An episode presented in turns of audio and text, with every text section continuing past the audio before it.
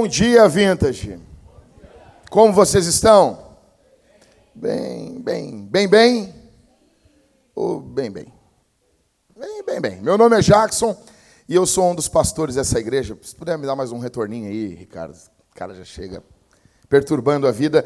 Gente, hoje é o penúltimo sermão em Efésios e para isso eu peço que você já abra sua Bíblia em Efésios capítulo 6. Semana. Tá ótimo, até, foi até demais. Até. Tá bom assim, tá bom. Você parece eu uma vez. Uma vez meu pai disse: o café tá frio. Eu esquentei. Ele disse: o café tá com um cubo de gelo. Aí eu esperei ferver e trouxe correndo para ele, assim, sabe? Nós rimos e depois ele bateu em mim. Efésios capítulo 6, verso 5. Do verso 5 ao verso 9. Então é o penúltimo sermão da série. Eu peço que você preste muita atenção para a gente estar tá desfrutando desse texto aí. E semana que vem nós teremos o último sermão de Efésios.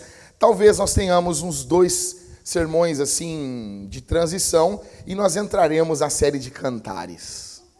E vai ser demais. Essa série vai ser quente. Vai ser demais.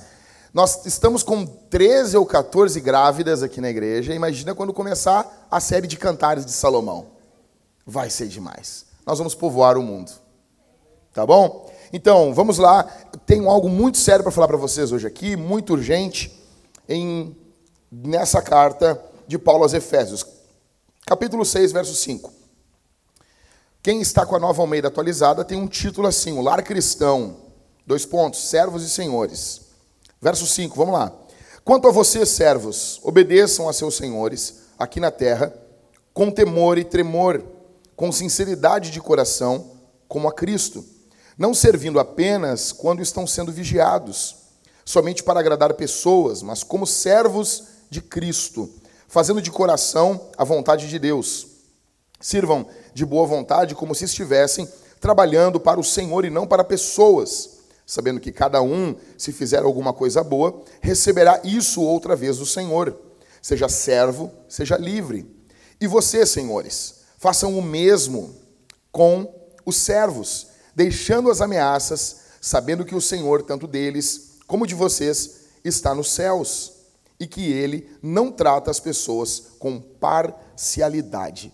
Senhor, eu peço a tua graça para ministrar a tua palavra, o poder do teu espírito, para que não sejam apenas palavras vazias, mas que eu possa ser a tua boca nessa manhã para o teu povo, no nome de Jesus. Amém. Bom, pessoal, deixa eu dizer uma coisa para vocês. Nós amamos a Bíblia, nós amamos a Escritura. Tanto que eu acredito que uma média de 80% da nossa igreja lê a Bíblia toda, no mínimo uma vez por ano. Tem irmãos que leem duas, três vezes a Bíblia toda por ano. Tem irmãos, nós estamos agora em julho, tem irmãos que já terminaram sua leitura bíblica anual. Então, essa igreja ama muito a Bíblia. Tanto que nós amamos pregar os livros da Bíblia, do primeiro versículo até o último versículo daquele livro, último capítulo e versículo. E se você ler a Bíblia de capa a capa todos os anos, você vai se deparar com textos complicados, com textos truncados. E muitas vezes, quando, com todo respeito às igrejas que pensam diferente, e são igrejas, na maioria das vezes, muito, muito boas, mas alguns pastores, eles não têm o costume de pregar do começo do livro até o final. Então, se torna mais fácil porque nós fugimos dos textos mais cabulosos. Por exemplo, esse texto aqui de Paulo aos Efésios, ele nenhum pastor acorda de manhã que vontade de pregar sobre os conselhos de Paulo aos escravos lá no primeiro século da igreja. É uma coisa um pouco complicada. Então, deixa eu dizer uma coisa, a escravidão, ela é um desses temas desses nós da Bíblia. Ele é um desses temas complicados. Deixando claro aqui que nessa igreja de Éfeso tinham escravos que congregavam na igreja e tinham senhores de escravos. Só isso aí. Já é uma, já é uma coisinha complicada para a gente falar sobre isso, né? Então, só qual há um grande problema, e eu já quero aqui que você não faça isso, é ler esse texto, você lê isso e você já pensa na escravidão do Brasil. E nós pensamos que a escravidão de dois mil anos atrás era igualzinha à escravidão que houve no Brasil.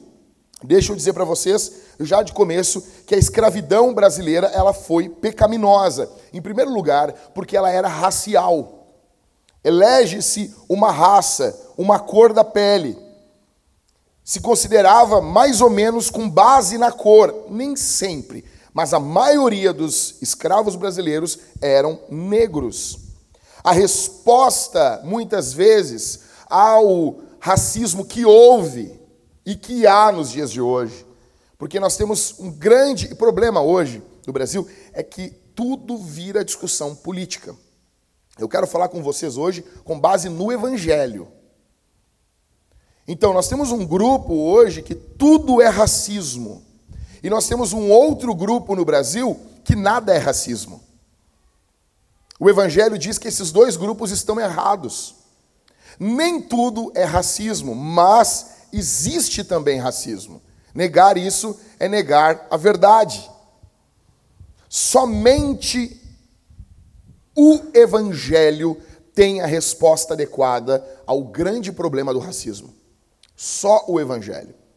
Tanto que nós temos visto políticas públicas, sociais, lutando contra o racismo, e nós vemos cada vez mais ódio, nós vemos cada vez mais divisão, nós vemos cada vez mais problema, porque só o Evangelho arranca e transforma o coração do homem.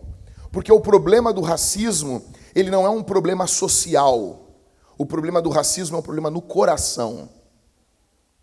O problema do racismo é um problema dentro da alma do homem. E o racismo é uma das manifestações públicas de um sentimento de superioridade todos nós temos se não estivermos em Cristo. Você pode se sentir superior pela sua cor. Outros podem se sentir superior pela sua intelectualidade. Outros podem se sentir superiores por causa da sua linhagem familiar. Todos nós já cometemos esse pecado. E eu estou falando aqui como um gaúcho. E nós, como gaúchos, sabemos que nós muitas vezes se achamos os melhores dos melhores. E se a gente for honesto, a gente não é coisa nenhuma. Então, em primeiro lugar, a, a escravidão brasileira era pecaminosa, em primeiro lugar, porque era racial. Em segundo lugar, era pecaminosa porque ela era para toda a vida. Raramente alguém vencia o ciclo do racismo e da escravidão e conseguia liberdade. Na maioria das vezes, o escravo era escravo para a vida toda. Em terceiro lugar, a escravidão brasileira era é, pecaminosa porque os filhos nascidos em uma família de escravos também eram escravos e posses do senhor de escravos. Não apenas a vida do escravo era propriedade do senhor, mas tudo que ele produzia, todo o seu legado, tudo que ele fazia, incluindo seus filhos, não pertenciam a ele, pertenciam ao senhor do escravo. Ou seja, isso é algo pecaminoso. O mesmo ocorre com o povo de Deus. Por que, nós temos que odiar a escravidão? Porque isso ocorreu, vocês se lembram lá no Egito? Quando a família de Jacó cresceu, povo de Israel, eles se tornam escravos no Egito. Em quarto lugar, a escravidão brasileira era pecaminosa porque as pessoas não eram tratadas como pessoas, elas eram tratadas como coisa. As pessoas não eram tratadas com base no que elas eram, como imagem de Deus. Branco, negro, pardo e quantas cores você quiser falar, são criados à imagem de Deus. Mas não, eles eram tratados como coisa. A Bíblia condena, escute isso, a escravidão, como ocorreu no Brasil, ela condena veementemente. Ela condena o comércio de escravos. Notem um texto, escute, em 1 Timóteo, Paulo fala no capítulo 1, do verso 9 ao, ao 10.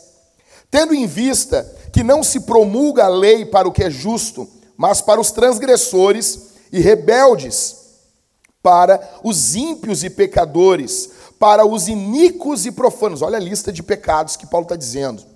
Para os que matam pai ou mãe, para os homicidas, para os que praticam a imoralidade, para os que se entregam a práticas homossexuais, para os sequestradores, para os mentirosos, para os que fazem juramento falso e para tudo que se opõe a essa doutrina. Esses sequestradores aqui são comerciantes de escravos do mundo antigo.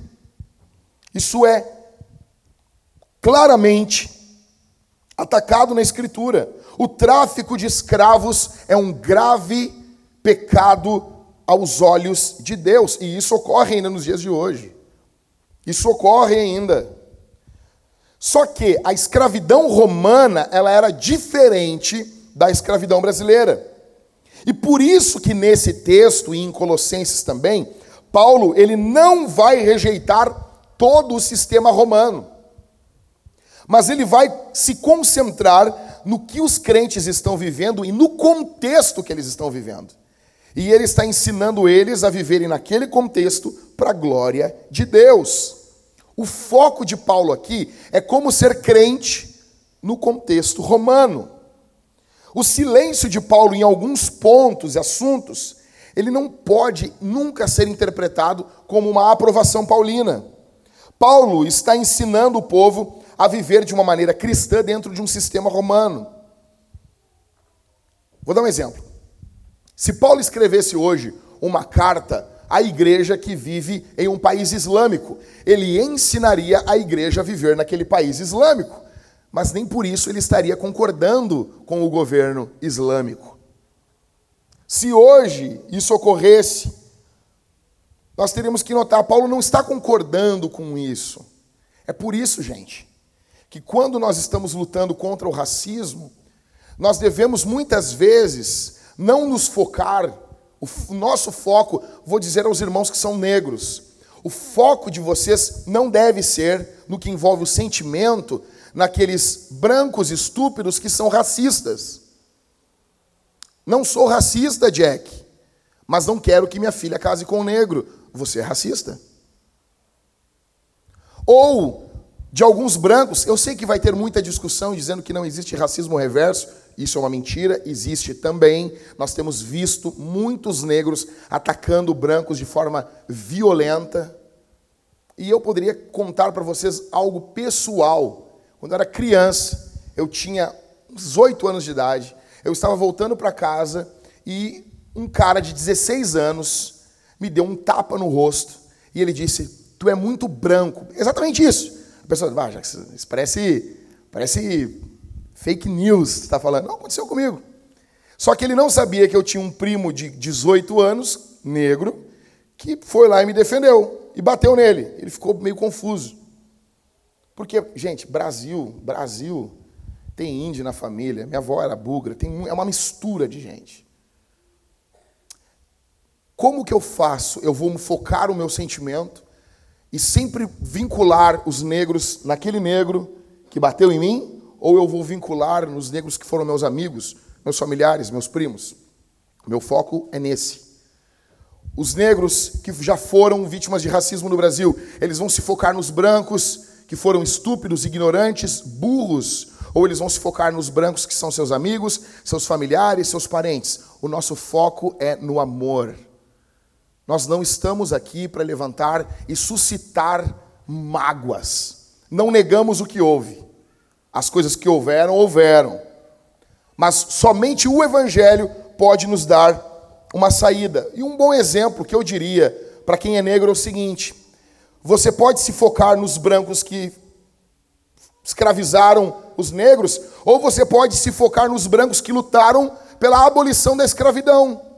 Porque se todos os negros eram escravos, ou quase todos, nós precisaríamos de uma força externa aos negros para que houvesse uma libertação dos negros. E houve. A maioria dos que lutaram contra a, contra a escravidão eram também brancos, a começar pela princesa Isabel. E eu sei que vai ter um revisionismo histórico falando que não, ela estava pensando, pensando nela, pensando na política. Não, gente, não. Nós pensamos assim muitas vezes porque nós queremos negar que pessoas foram movidas por íntima compaixão. E houve isso. Deus levantou pessoas na história para fazer justiça. A escravidão romana, presta atenção, no contexto aqui de Paulo, ela tem semelhanças e diferenças da escravidão que houve no Brasil. Então, quero dar para vocês aqui as duas formas justas de alguém se tornar escravo em Roma. É justo. Duas formas justas, já que você é louco. Não, não sou não. Fica tranquilo. Primeiro, uma forma justa para se tornar escravo em Roma. Não era baseado em cor da pele, não era baseado em lastro familiar nem nada. Era baseado em para pagar uma dívida. Hoje em dia, a pessoa acumula dívida, vai acumulando, acumulando, acumulando, e forma uma dívida infinita, daí ela declara falência. E depois, o que ela faz quando declara falência, gente? Ela segue a vida dela normal. Ela pode fazer inúmeras dívidas e seguir. Por isso, nós temos uma dívida nacional imensa. A Bíblia diz que quem recebe dinheiro emprestado, ele é escravo de quem empresta. Naquela época, a garantia que a pessoa dava não era bem. A garantia, Arthur, era a própria vida. Por exemplo, eu chego para o Maicon e digo assim: Maicon, tu tem 100 mil reais para me emprestar? É uma quantia volumosa. Ou não? Alguém não acha essa quantia volumosa? Nós queremos que você oferte no final do culto. Então eu digo, Maicon, empresta 100 mil aí. E o Maicon conversa com a Suna, é óbvio que a Suna vai falar que sim, né, Suna? Aí eu não pago o Maicon 100 mil reais. O que, que eu tenho que fazer? Eu digo assim, Maicon, não tenho dinheiro, eu posso trabalhar para ti durante cinco anos, de graça. De graça, entre aspas. E o Maicon, ok. E eu vou trabalhar para o Maicon durante cinco anos. Tudo que eu produzir, ou vou trabalhar na empresa, vou ser motorista do Maicon, eu vou trabalhar para ele durante cinco anos e todo o meu dinheiro vai ser para pagar a minha dívida. Sinceramente, você não acha isso justo? Você acha assim, não, as pessoas têm que fazer dívida e que se dane o outro. Não, isso é justo. É uma forma de ter garantia. Se você não fizer isso, você vai incentivar as pessoas a não serem responsáveis, a fugirem, a ir embora, declarar falência. Segunda forma justa de se tornar escravo em Roma. As pessoas se tornavam escravas por opção voluntária. Elas eram pobres, uma descendência pobre, elas pediam para grandes donos de grandes propriedades para serem suas famílias. Elas ganhavam casa, comida, e em troca trabalhavam e davam a vida pelo seu senhor. Hoje em dia, alguém vai dizer assim: não, mas eu sou contra isso. A pessoa era dona dela mesma, ela podia fazer isso. O problema é que isso indifere de cor, de raça. O problema é que hoje as pessoas, as pessoas dizem assim: isso é ruim. O problema, gente, é que hoje em dia não há lealdade a ninguém. Qual foi a última vez que você viu um funcionário leal ao seu patrão? Nós não vemos isso. Qual foi a última vez que você viu um filho leal aos seus pais? É muito raro. Agora, duas formas injustas em Roma de se tornar escravos. Primeiro, um prisioneiro de guerra. As pessoas, imagina só, há muito tempo atrás, eu achava que prisioneiros de guerras uh, uh, em Roma era justo eles serem escravos. Por quê? Ele estava disposto a escravizar o outro exército. E se aquele exército perdesse, eles seriam escravos. Se ele, ganha, se ele perdesse, ele seria escravo. Então, para mim, na minha cabeça, isso era justo. Só que, estudando para esse sermão, eu notei uma coisa. E o povo, que não tem nada a ver com isso? Imagina isso, Michael. Tu tá na tua, Michael, vivendo em Novo Hamburgo. Aí o prefeito de Novo Hamburgo decide fazer guerra contra o prefeito da Alvorada. É óbvio que vão perder. A Alvorada vai matar todo mundo. E daí tu tá tranquilo na tua, tu é prefeito de Novo Hamburgo. Aí o, o estúpido do prefeito de Novo Hamburgo faz guerra contra o prefeito de Alvorada. Acabou. Canoas também. Só bota lá o exército do Guajuviras, acabou. Imagina, o exército da Umbu de Alvorada. Ninguém ganha. A Umbu, se quiser, destrói o Comando Vermelho. Acabou. Aí, o cara morava naquele país, ele não fazia nada, e ele era obrigado a ser vendido como escravo, porque um rei estúpido declarou guerra contra um outro povo. Reis idiotas sacrificavam seus povos aos seus caprichos. Isso é injusto. Segundo, Segunda forma injusta de se tornar escravo em Roma.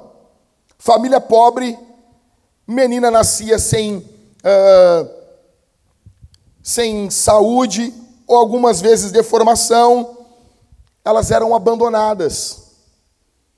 Menininha nascia, muitas vezes a família abandonava a menina. Elas eram uh, tomadas, se tornavam escravas e viravam prostitutas desde a infância. Garotos que eram jogados fora porque tinham um defeito, algum, algum, algum problema, eles eram adotados e eram feitos gladiadores que lutavam até a morte para entreter os ricos. Ou seja, é mais ou menos. No, a, a, gente fala isso, as pessoas ficam assim: que horror isso no mundo antigo. Nós temos o aborto hoje. Estão fazendo a mesma coisa. O aborto é pecado, é um assassinato. Eu quero dizer para você: se, se você está aqui, mulher, e você já praticou um aborto, eu quero dizer que há perdão para você em Jesus. O teu ato foi terrível, mas em Jesus há redenção, perdão e graça para você. Às vezes essas crianças eram achadas, vendidas. Algumas dessas escravidões, então, eram certas e outras eram erradas. Por quê? É justo um cara que pega 100 mil de empréstimo, ele se tornar escravo e trabalhar cinco anos de graça. É injusto um bebê abandonado ser transformado em uma prostituta. Agora, Gálatas 3, 28 diz: Assim sendo, não pode haver judeu, nem grego, nem escravo, nem liberto, nem homem, nem mulher, porque todos vocês são um em Cristo. Na sociedade continua tendo diferença, mas na igreja não. Paulo está dizendo: aqui dentro é onde o juiz, com a maior pompa no Brasil que o juiz tem, ele aperta a mão do ex-presidiário e ele diz: tudo bom, meu irmão? Vamos cultuar juntos ao nosso Pai. Aí a pergunta que fica, ok, a escravidão passada, ela é igualzinha ao trabalho moderno? Não. O que eu vou fazer para vocês aqui hoje, explicando esse texto, eu estou pegando uma verdade de dois mil anos atrás e eu estou aplicando ela. Ela possui questões atemporais para todas as épocas, mas existem algumas diferenças. Deixando claro, não há uma correlação bíblica plena entre escravidão e trabalho moderno, mas há algumas semelhanças, e é com base nisso que eu vou pregar para vocês. Então, vamos lá. Do verso 5 ao verso 8, Paulo fala, entre aspas, sobre os funcionários. Não diz isso? Quanto a vocês, servos, obedeçam a seus senhores aqui na terra com temor e tremor, com sinceridade de coração, como a quem? Como a quem? Vamos lá, não fecha a Bíblia aí, gente. Tirando, não, tu pode, Stephanie, tu está com a, criança no colo aí. Vamos lá, como a Cristo, não servindo apenas quando sendo vigiados, somente para agradar as pessoas, mas como servos de Cristo, fazendo de coração a vontade de quem? Sirvam de boa vontade, como se estivessem trabalhando para o Senhor e não para pessoas, sabendo que cada um, se fizer alguma coisa boa, receberá isso, outra vez do Senhor, seja servo ou seja livre. Bom, vamos lá. Em primeiro lugar, dentro dos funcionários, pense isso. Paulo está dizendo que você deve obedecer. Você é um atleta, você tem um técnico. Você tem um, um, um técnico. Você é um treinador, você tem. Você, ah, o cara é o técnico do time, ele tem o presidente do clube. Você é um estudante, você tem um professor. Você é filho, você tem seus pais. Você é um empregado, você tem seus. Você é empregado, você tem o seu, o seu gerente, o seu supervisor. Você é membro de uma igreja, possui os pastores.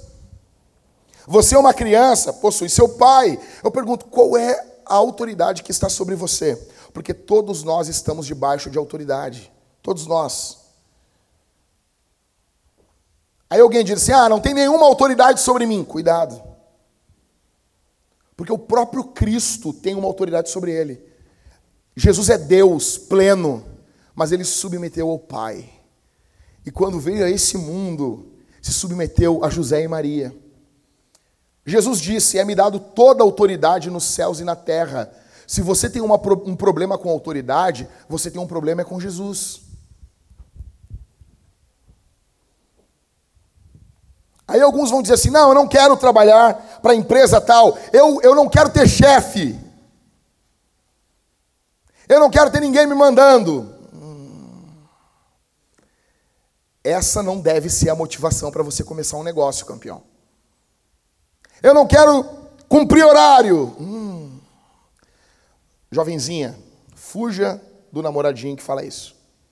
É bomba. Eu não quero ter patrão.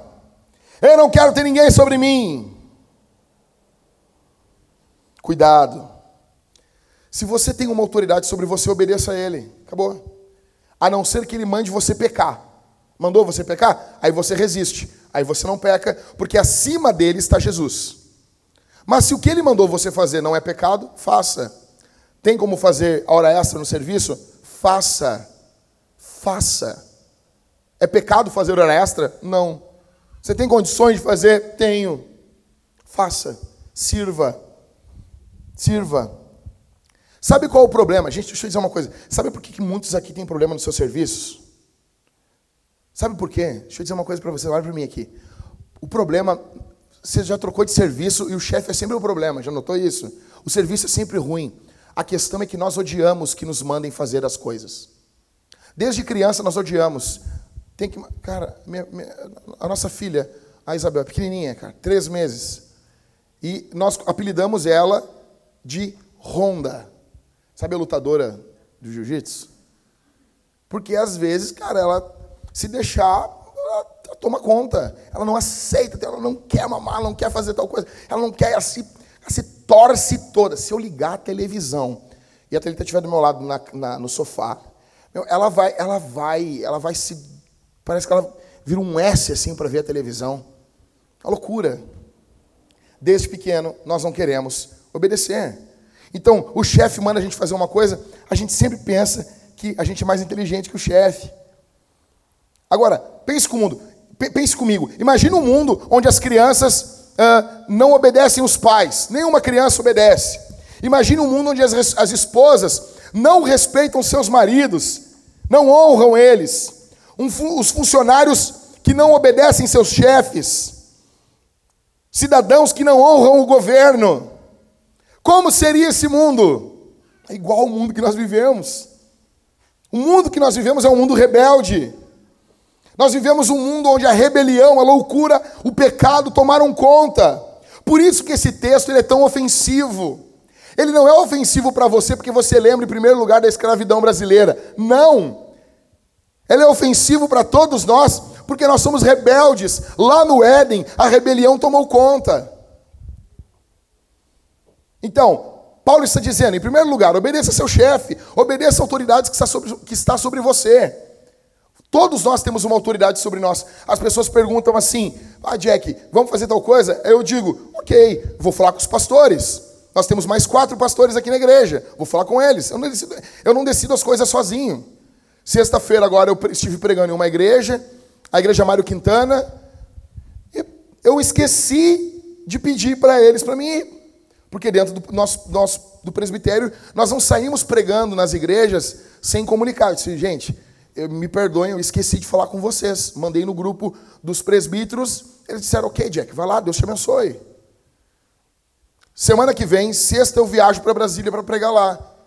Prego sábado e volto. O pastor Rodrigo vai comigo. Só estou indo porque, ok, eles concordaram.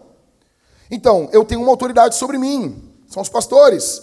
E eu, de certa forma, sou uma autoridade sobre eles. Nós pastoreamos uns aos outros. Eu pergunto você: quem é autoridade sobre você? seu chefe, seu marido, você que é filho, mora com seus pais, os seus pais são autoridade sobre você, você tem autoridade. Paulo está dizendo em segundo lugar, mesmo que você seja mais esperto que o seu chefe, obedeça.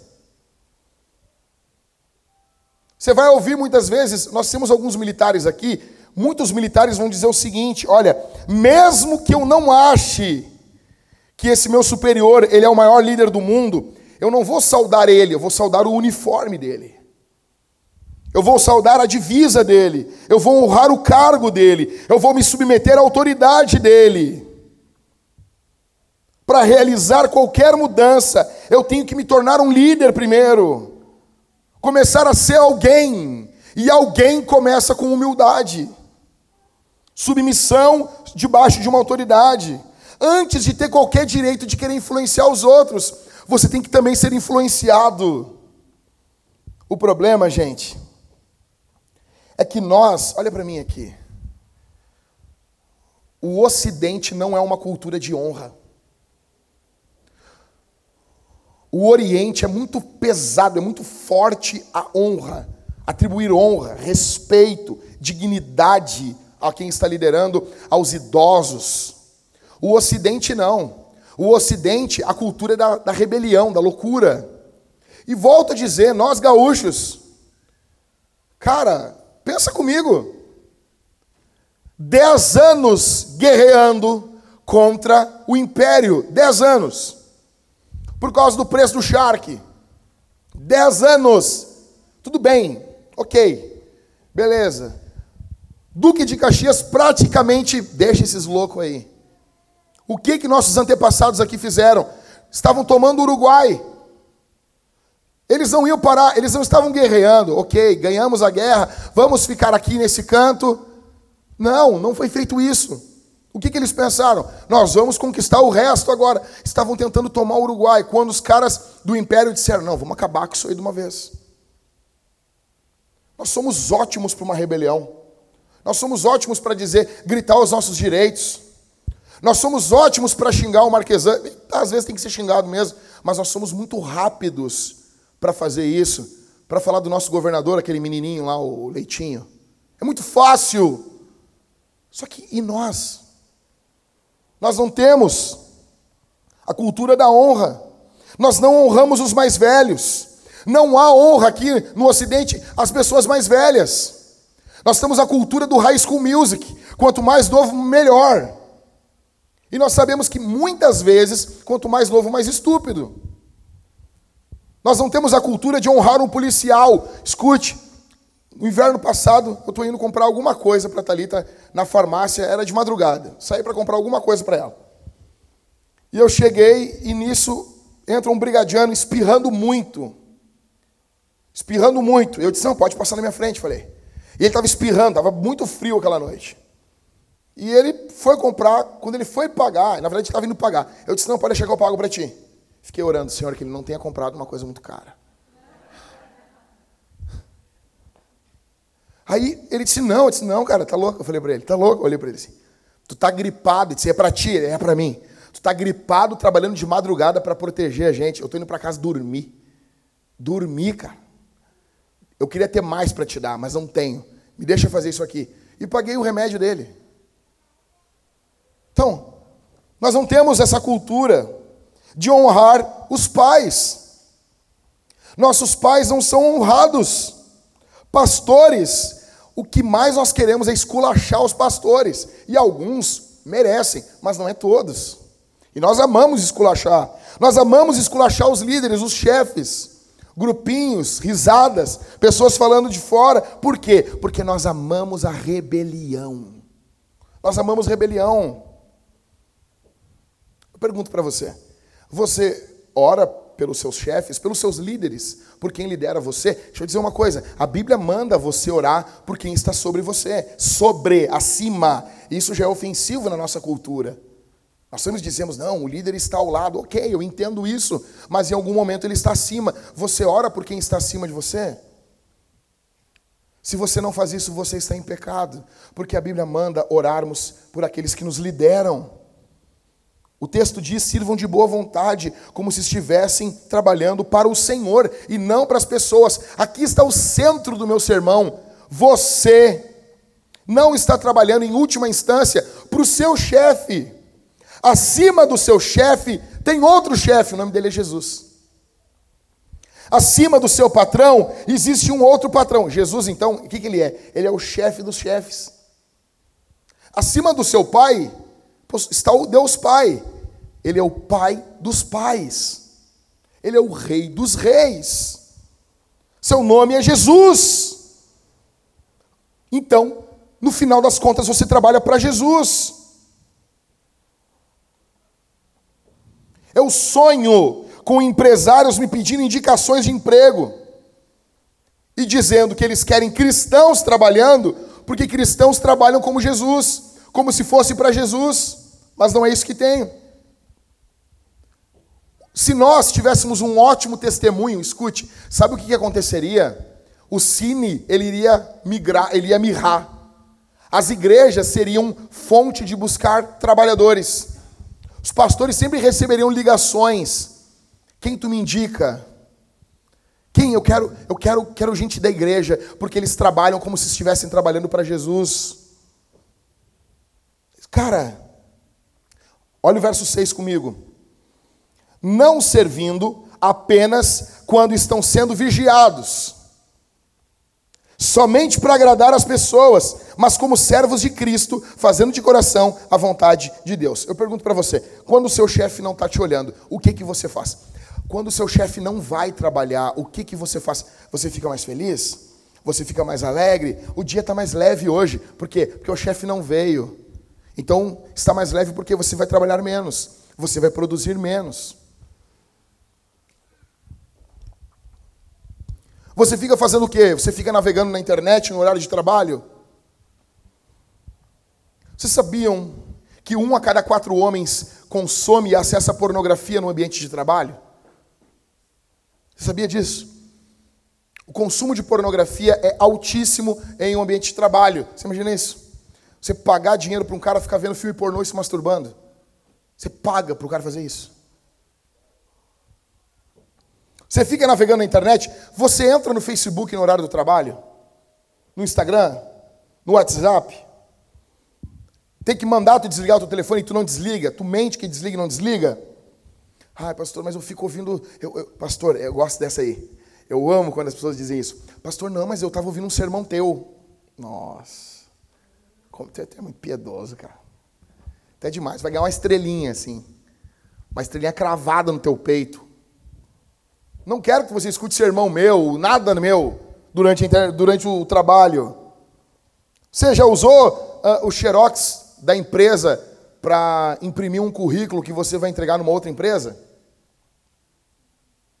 Você já fez isso? Você está roubando, você é ladrão, você é quebra do oitavo mandamento, não roubarás. Você chega no dono da empresa e diz, diz para ele assim: oh, diz, o nome chefe, diz nome de chefe, tem um nome que é nome, não, isso não é que é nome de chefe, Clóvis. Seu Clóvis. Seu Clóvis é o nome de chefe, né? Bota o nome de Clóvis na criança, ela já nasce com bigode, cara. Já nasce careca com bigode, assim. Hã? Ricardo?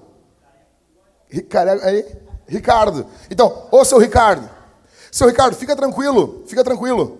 Fica tranquilo, seu Ricardo. Hoje eu trabalhei metade do que eu tinha que trabalhar. Eu usei a tua máquina de Xerox para imprimir 10 currículos para mandar porque eu quero sair dessa jossa dessa empresa.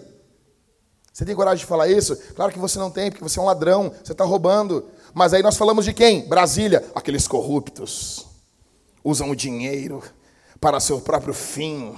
E nós enchemos o peito, né? Ladrões, políticos ladrões. Gente, todos os políticos são tudo brasileiro, é tudo a nossa raça. Espera tombar uma, uma carreta, tombou uma carreta com porco. Tinha os caras, os caras pegando, botando o porco dentro do carro, assim, e os caras botavam os porcos rindo ainda dentro do carro. Acredita isso? Carregando os porcos. Você... A única coisa que as pessoas não roubam é quando tomam uma carreta de, de caixão. Ninguém quer. Não, vou levar isso aqui para minha sogra dormir. Não quer, né? Não, eu queria, pastor, mas eu não vou fazer. Ou seja, o que você faz na sua empresa? Você superfatura as coisas? Você diz que é uma nota e é outra? Gente, sabia que uh, algumas pesquisas dizem que as empresas quebram? A maioria da, da, das empresas que quebram, que que terminam, elas terminam por causa do roubo dos seus funcionários.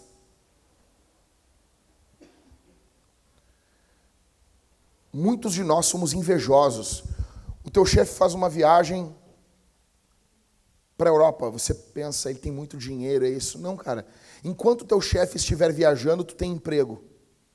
Tu tem que ficar preocupado quando ele não trocar de carro no final do ano. Ele tem que trocar de carro no final do ano. Porque se ele trocar de carro no final do ano e fazer uma boa viagem no final do ano, ele vai estar bem, vai estar feliz, vai voltar alegre, pode te dar até um aumento. E tu tem teu emprego garantido. Uma vez uma, uma senhora crente disse para mim: É, minha, minha patroa vai lá, está indo para a França. Eu olhei para ela: Que bom, que bom. Quando ela tinha 17 anos, ela estava trabalhando e tu estava fazendo filho. Ela estava ela tava enlouquecida fazendo vestibular, ela tem todo o direito de ser tua patroa. Ela estudou, trabalhou, se preparou, e tu não. E ela ainda te deu um trabalho, fica feliz, lambe os beijos. Sabe qual é o problema? O problema é que a gente é invejoso, gente. O patrão tem que ter mais sim, qual é o problema? Qual o problema disso? Mas não, muitas vezes é inveja. É inveja. Você, você já roubou algo da tua empresa? Ah, mas tem bastante. Sério, não é teu. Não é teu. Você acessa, você manda currículo pelo computador da, da empresa para outras empresas, isso é roubo. Você não foi contratado para isso. Imagina só, Stephanie, eu vou te contratar para tu trabalhar na minha empresa e eu estou te contratando para mandar currículo para ti. Imagina isso. Você consegue imaginar isso? Você não. Não é assim. Tudo bem, pastor, mas eu não estou tendo sucesso no meu trabalho. Eu tô, estou infeliz. O que, que tu tem para me falar aí? Hã? Hã? Fala aí, fala aí. Quando você não está tendo sucesso no seu trabalho, você deverá fazer uma opção dessas que eu vou dizer. Em primeiro lugar, procure entender o trabalho. Pega um papel, uma caneta, chega na frente do chefe, diz para ele: Bom dia, seu Clóvis. Eu vim aqui perguntar para o senhor como que eu faço o que o senhor mandou eu fazer, porque eu não sei fazer, mas eu quero fazer.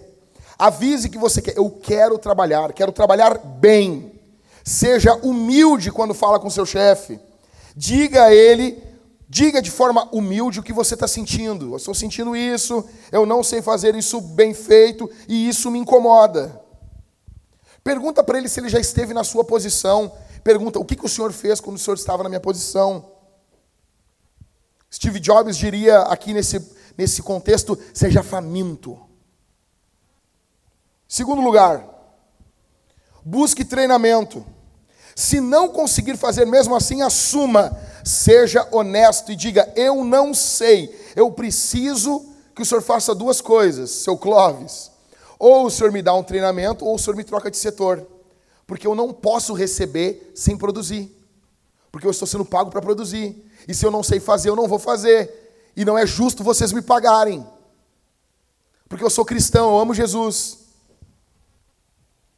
Eu não quero, seu Clóvis, pegar o seu dinheiro sem trabalhar de forma correta.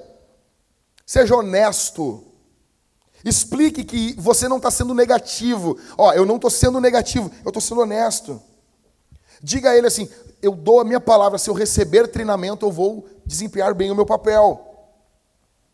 Terceiro, não faça o trabalho. Não é pecado, desde que você avise antes.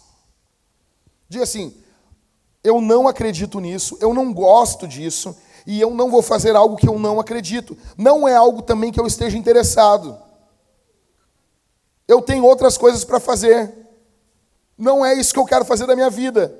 Procure outro trabalho. Diga para ele: não quero fazer isso, eu não acredito nisso. Eu agradeço, Senhor, pelo tempo que, eu, que foi me dado nessa empresa. Muito obrigado. Deixe a porta aberta e diga: Eu não quero pegar o seu dinheiro fazendo algo mal feito, então eu vou procurar outra coisa. Você precisa ou de uma nova atitude ou de um novo emprego. Não tem uma terceira opção. Você não pode tirar dinheiro do seu empregador e em seguida não fazer o seu trabalho, porque isso é roubo. Quem aqui se lembra da Avipal? Ninguém? Cara, ô Catito, obrigado. Quem se lembra da Avipal? Eu, Catito, mas quem? Ah, pessoal se segurando, né? Vamos lá. A Avipal só contratava crente. Até que eles decidiram fazer uma revista.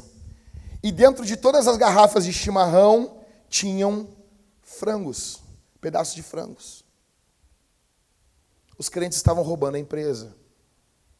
O nome de Jesus foi humilhado, foi jogado no lixo.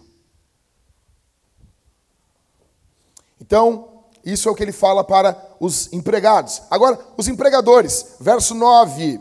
E vocês, senhores, façam o mesmo com os servos. deixando as ameaças, sabendo que o Senhor, tanto deles como de vocês, está nos céus e que ele não trata as pessoas com parcialidade. Em primeiro lugar, Paulo está dizendo: cuide dos seus funcionários, cuide deles. Seja gentil, seja bondoso, seja generoso, dê um bom salário. Se você tiver como, se esforce para dar benefícios para eles coisas que mostram o seu amor por eles. Cuidado médico, odontológico, aposentadoria, ajuda em caso de morte para a família. Em segundo, não ameace. Provavelmente o contexto aqui envolve ameaça de morte. Não, pastor, eu estou tranquilo, eu não ameaço ninguém de morte. É terrível quando o empregado não faz o seu trabalho e quer ainda o salário. E às vezes o sangue sobe. Não, não faça isso. Vença a raiva. Você pode sim, você que é patrão e quer ser patrão, você pode muitas vezes estar sendo sabotado. Você pode muitas vezes estar sendo perseguido. Não é pecado você chegar para um trabalhador e pedir duas coisas: ou que ele melhore o trabalho ou que ele vai ser demitido. Não é essa ameaça que Paulo está dizendo que você não pode fazer. Não é isso. Você tem direito de fazer isso. Olha, se tu não melhorar o trabalho, se o trabalho não for feito assim, eu não terei mais como pagar o teu salário. Simples. É justo. O que Paulo está dizendo é que o patrão tem que lutar contra a raiva. Ele não pode ser um patrão irado.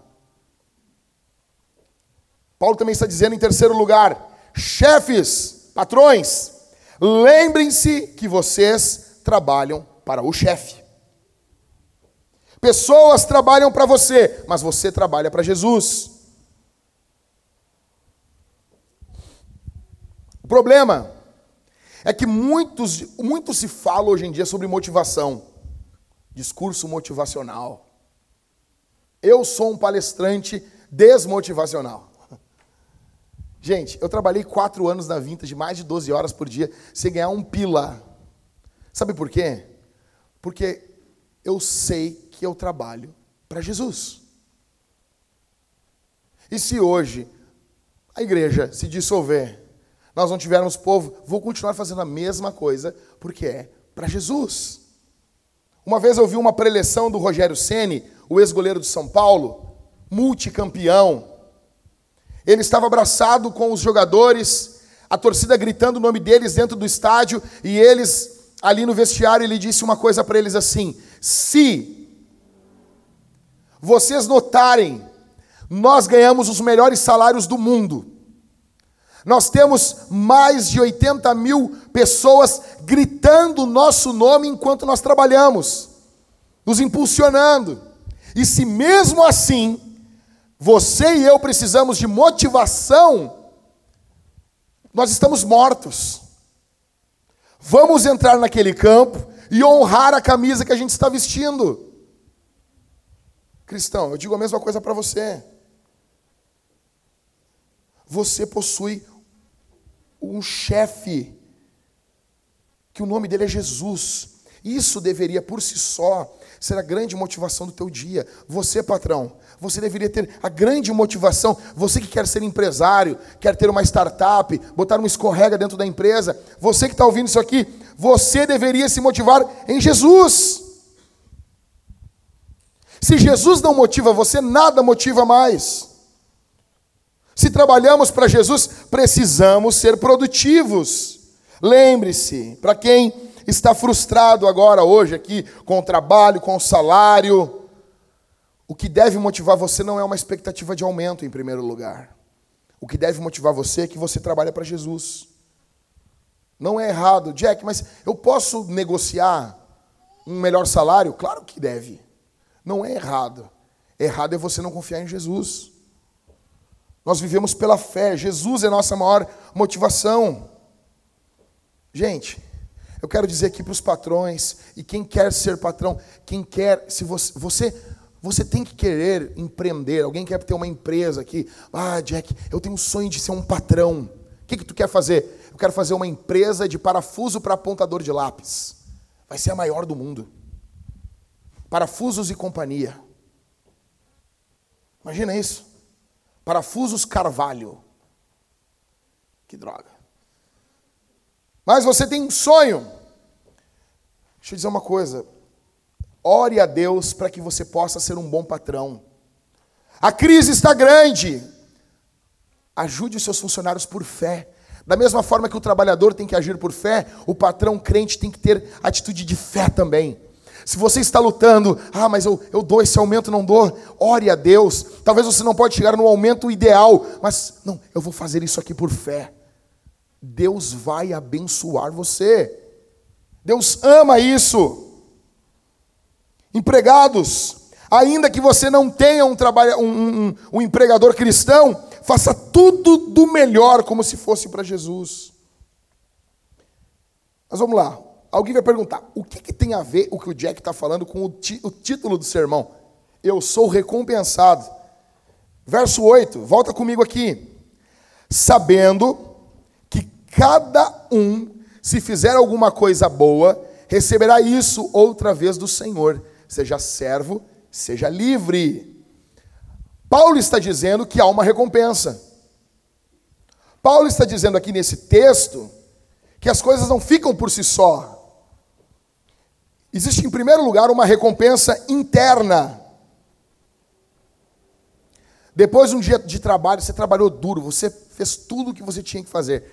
Deus dá ao homem isso, uma recompensa interna de saber que ele fez o certo. Você chega em casa, você se senta no seu sofá, sua esposa tira o seu calçado e traz uma, uma, uma bacia com água quente. Ela é amorosa, eu sei que ela faz isso para você. Eu sei disso.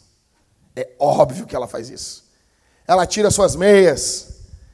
E ela diz assim: Aqui está meu rei. Tu é o rei dessa casa. Tu é o rei do meu coração. É óbvio que uma mulher crente fala isso pro marido. Isso é óbvio, né?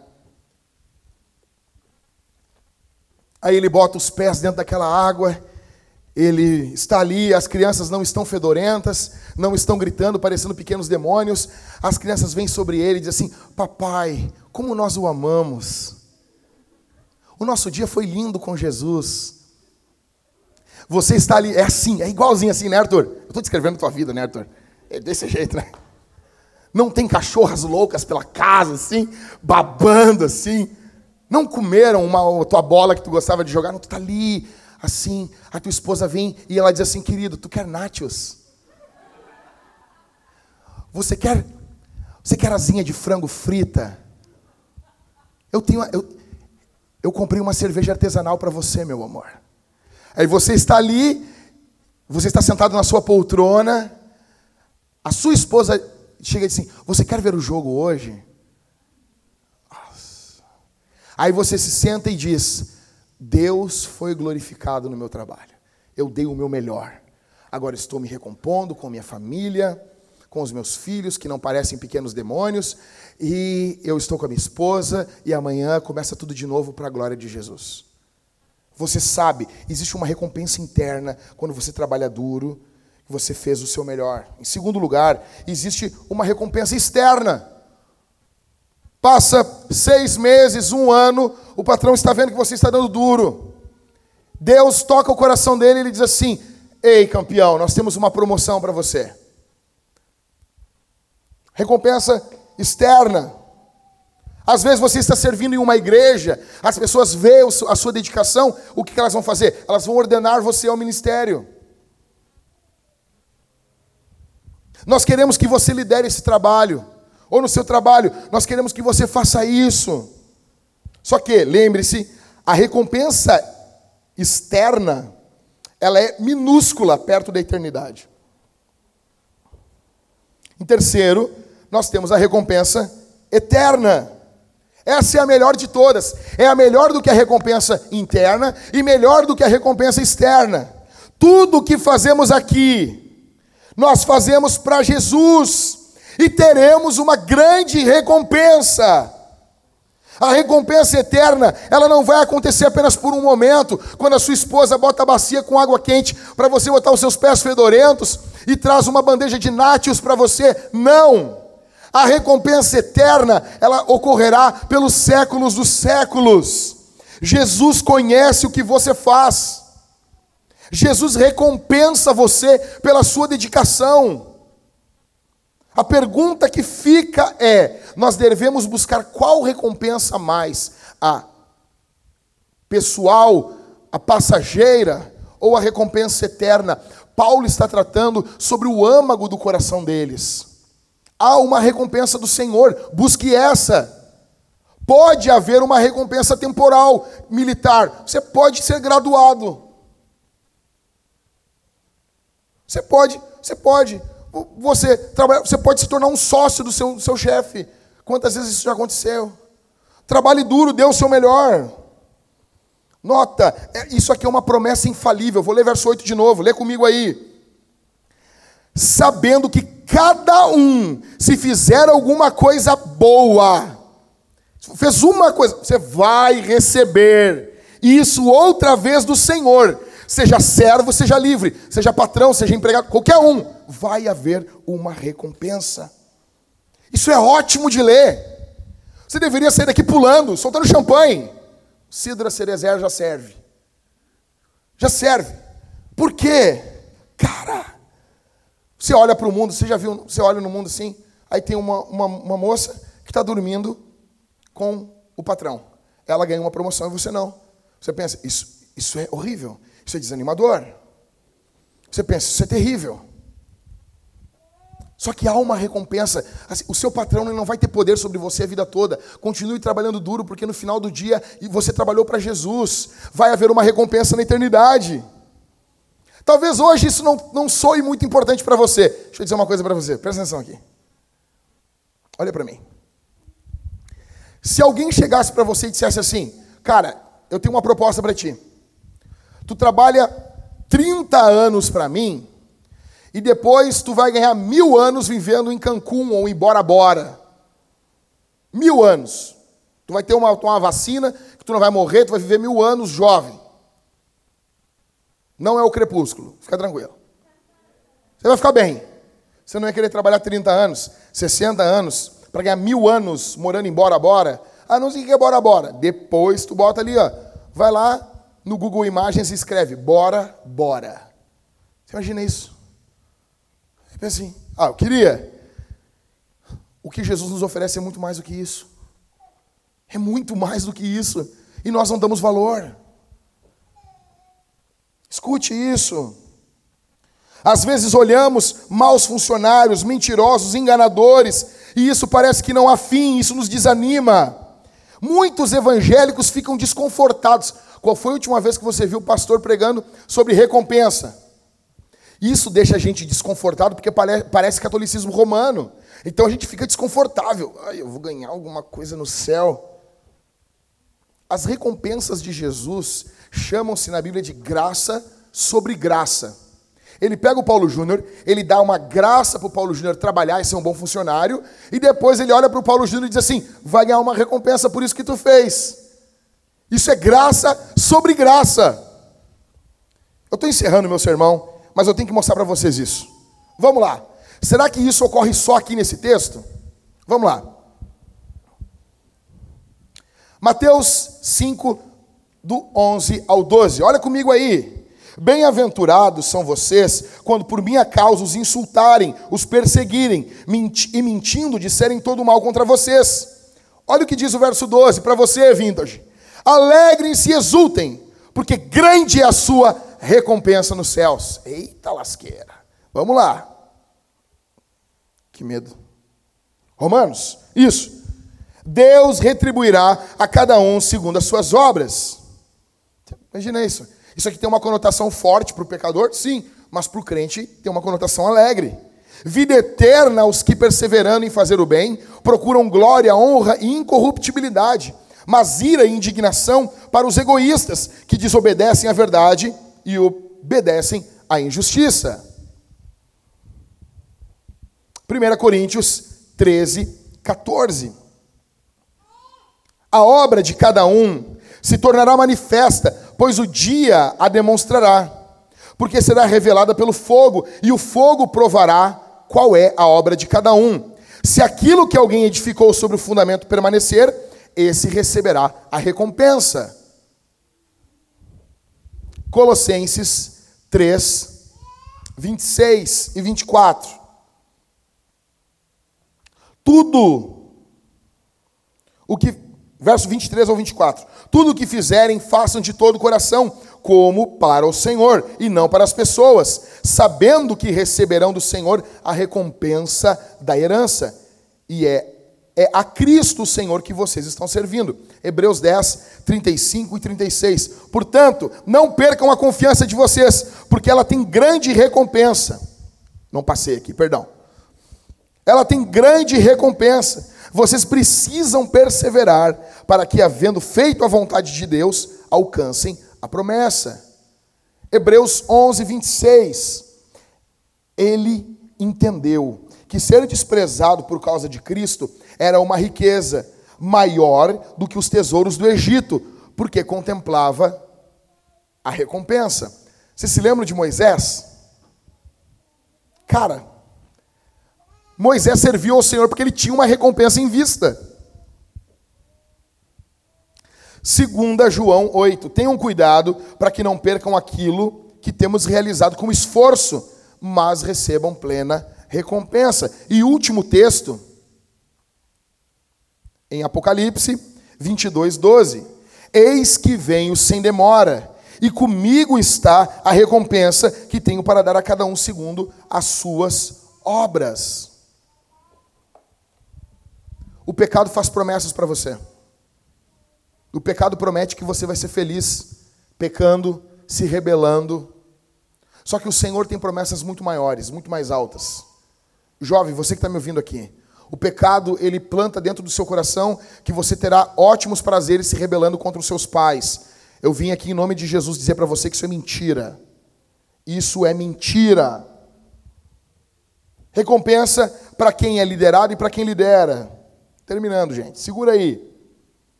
Paulo diz que nós teremos níveis de recompensa no céu.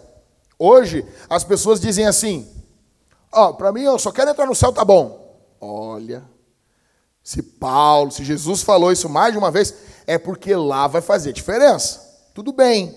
Não, mas se eu só estiver lá, tá bom. Tudo bem. A pessoa que diz assim, para mim só chegando no céu já tá bom.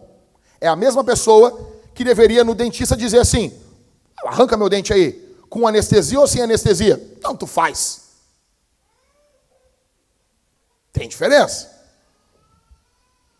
Primeiro, Paulo diz, eu estou encerrando, mas Paulo diz que vai haver uma recompensa para aqueles que estão debaixo de autoridade. Primeiro, Paulo fala que sobre os que estão debaixo de autoridade vai ter vida longa, serão recompensados. Escravos, escute isso, nessa época os escravos não tinham direito algum. Paulo está dizendo para os escravos: vocês terão direitos, recompensas. Sabe o que, que Paulo está dizendo, gente? O teu pai talvez não é um bom pai. Talvez o teu patrão não é um bom patrão. O que Paulo está dizendo, talvez o teu marido, minha irmã, não é um bom marido. O que Paulo está dizendo aqui é que Jesus não está limitado ao seu patrão. Jesus não está limitado ao seu marido. Jesus não está limitado ao seu pai. Isso mostra o amor de Jesus. Eu pergunto, você já, já se desanimou quando olhou para alguém que estava exercendo autoridade sobre você? Isso já lhe deu desânimo. Você é grato pelas pessoas que lideram você? Você é grato por essas pessoas? Você é uma bênção ou um problema para quem lidera você? Quem é você? Segundo, existem recompensa para quem exerce autoridade. Tem recompensa para pais devotos que não iram seus filhos. Tem recompensa para chefes piedosos, para pastores fiéis. Eu pergunto para quem lidera aqui na igreja, ou lidera como chefe, ou lidera com algum cargo aqui na igreja, ou lidera como marido, como pai, eu pergunto: o que as pessoas que estão debaixo da sua autoridade falam sobre você? Qual o tratamento que essas pessoas recebem de você? Elas diriam assim: não, ele, ele é parecido com Jesus. No final do dia, encerrando, lembre-se, lembre-se disso. Se você não lembrar nada do que eu disse, lembra disso aqui para ir para casa pensando nisso. Eu estou trabalhando para Jesus e Ele vai me recompensar por isso. Vai haver uma recompensa para todo o meu trabalho. Escute isso. Nós vamos responder esse sermão aqui baseados em uma coisa. Nós vamos orar, nós vamos cantar e nós vamos ofertar. Por que, que nós vamos fazer isso? Porque Jesus Cristo tomou os teus e os meus pecados em uma cruz. Porque Jesus Cristo veio a esse mundo, você não teria esse domingo de hoje. Você não teria o dia de hoje. Você estaria morto, enterrado, queimando no inferno eternamente. Mas Jesus veio ao mundo, tomou todo o pecado que você já conseguiu produzir e todos os que você irá produzir, salvou você mediante o seu sangue, mediante a justificação no seu sangue. E ele diz ainda assim para você e para mim hoje: eu vou recompensar você. Tem noção disso? Tem noção disso? Ele salvou, Léo, ele te salvou, ele me salvou, ele te salvou, Paulo. Ele, ele te salvou, Pedro. Ele nos salvou, ele nos deu dons, ele faz a gente trabalhar para ele. E não só no trabalho na igreja, no teu trabalho secular. Deus está dizendo para você hoje assim, Arthur, eu vou te recompensar por tudo que tu faz na aeronáutica. Tem noção disso? Vocês têm noção disso? Cada programação, Léo, está sendo anotada no céu. Cada código. Cada processo, Paulo. O Senhor Deus está dizendo: Eu vou recompensar você. Você, no final do dia, não está trabalhando para os homens, você está trabalhando para mim. Eu vou recompensar você. O nome disso é graça sobre graça. O nosso Deus é bondoso. É a mesma coisa um pai que leva o filho para trabalhar, sabe? E no final do dia diz: Você trabalhou muito bem. Nós vamos responder esse sermão de três formas. Nós vamos responder, em primeiro lugar, ofertando. E deixa eu dizer uma coisa para você: toda, toda, toda a oferta receberá uma recompensa também. Não é teologia da prosperidade, é teologia bíblica. Tudo aquilo que fazemos no Senhor receberemos recompensa. Eu gostaria muito, não baseado em falsas promessas, mas baseado no anseio para que o reino de Deus avance, que você ofertasse de forma decente hoje que você ofertasse de forma sacrificial, que você não desse o que sobra, que você, na verdade, não fizesse nada mais na tua vida, não desse nada do que sobra, você colocasse empenho em tudo o que faz, incluindo a oferta.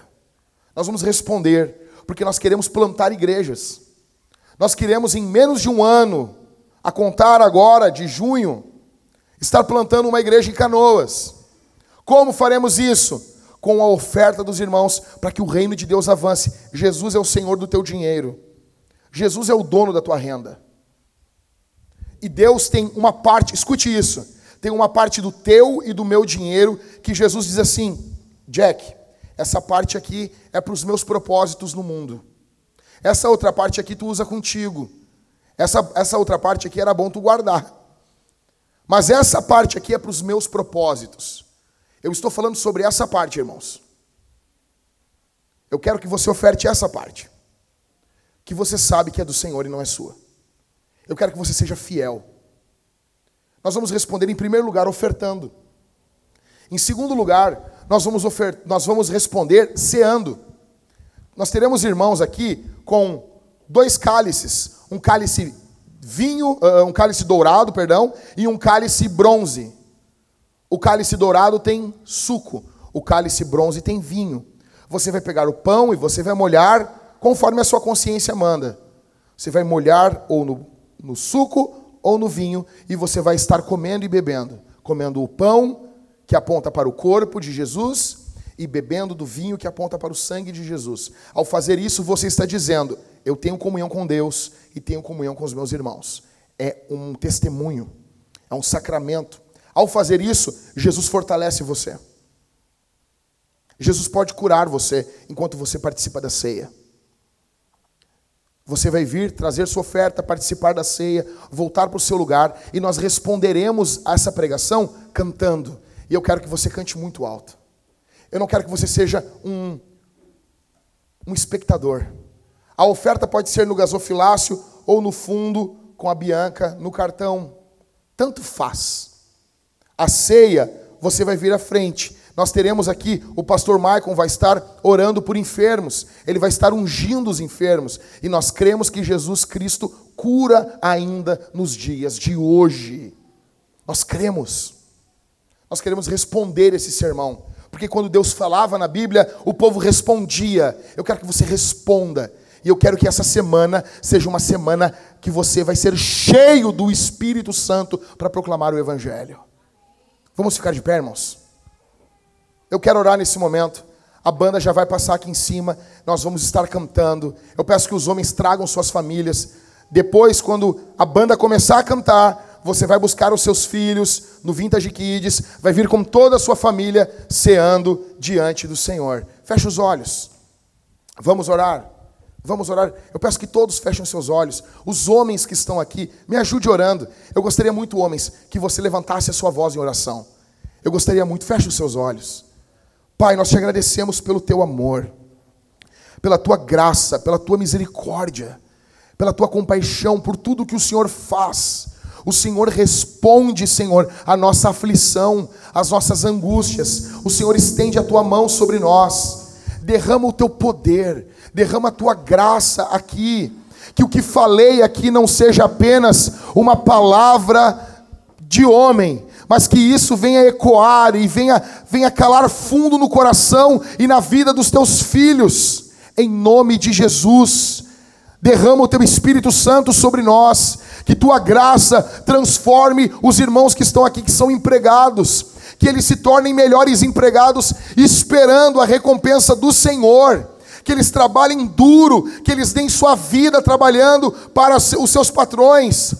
Ó Deus, os patrões que estão aqui e aqueles que querem ser empreendedores, que esses irmãos, eles não sejam pessoas que esmagam os seus empregados, mas que sejam patrões que lembram Jesus, que suas vidas ecoem Jesus para aqueles que trabalham para eles, em nome de Jesus. Em nome de Jesus, abençoa aquele irmão que vai ofertar, que vai entregar a oferta, o seu dízimo. Em nome de Jesus, abençoa ele abençoa o seu coração. Não deixa que a malícia toma conta da sua vida, mas que ele faça esse ato, como diz a tua palavra, com alegria e não com dor no seu coração, porque o Senhor ama aquele que dá com alegria.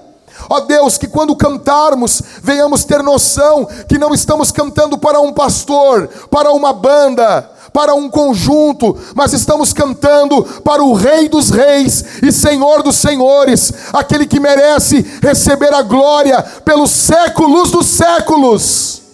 Em nome de Jesus, nos coroa com tua presença, Senhor. Vem em nome de Jesus e nos enche com a tua presença. Nos enche com a tua presença, Senhor. Vem com teu espírito sobre nós. Vem com teu espírito sobre nós. Derrama o teu poder sobre nós, Senhor. Em nome de Jesus.